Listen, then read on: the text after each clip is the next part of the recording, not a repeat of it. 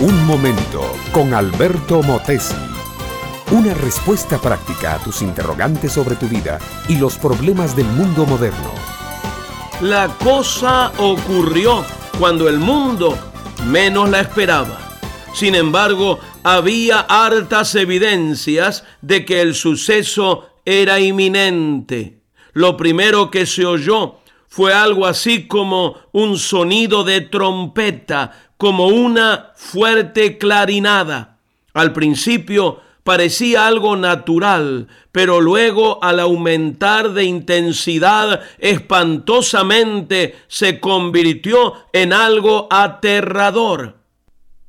Tras el sonido terrorífico de esa trompeta, se vio un relámpago. No era un relámpago común de tormenta, fue algo mucho más vivo.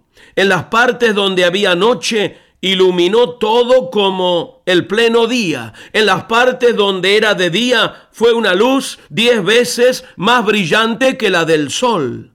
Naturalmente, la gente quedó paralizada, con la respiración en suspenso. Un pavor colectivo se apoderó de todos. Tras el clarín y el relámpago, algo comenzó a verse en el firmamento. Parecían luces o estrellas erráticas, pero luego se vio que eran seres salados de una belleza indescriptible. Enseguida se oyó otro sonido aterrorizante, pero bello, una aclamación universal, como si cien mil cataratas se hubieran puesto a cantar todas juntas.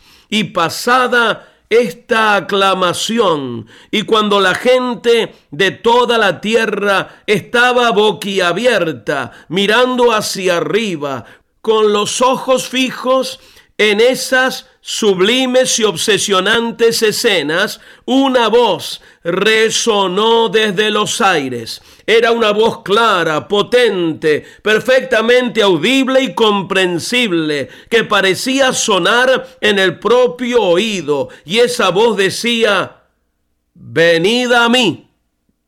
No, mi amiga, mi amigo, esto no es un relato de un suceso pasado ni de un sueño de la noche. Es una descripción aproximada de lo que será el día cuando Cristo venga otra vez. El día cuando terminen todos los negocios humanos y el hombre deba enfrentarse ante su creador y su juez. El profeta Isaías anticipó este día magno de juicio cuando exclama, porque aquí que el Señor vendrá con fuego y sus carros como torbellino para descargar su ira con furor y su reprensión con llamas de fuego. Porque el Señor juzgará con fuego y con su espada a todo hombre, y los muertos del Señor serán multiplicados. Mi amiga, mi amigo, la Biblia enseña con claridad meridiana que el ser humano tiene tiempo limitado sobre la tierra y que hay un día señalado en el reloj de Dios para ponerle fin a esta loca aventura humana que es la vida de rebelión contra Dios.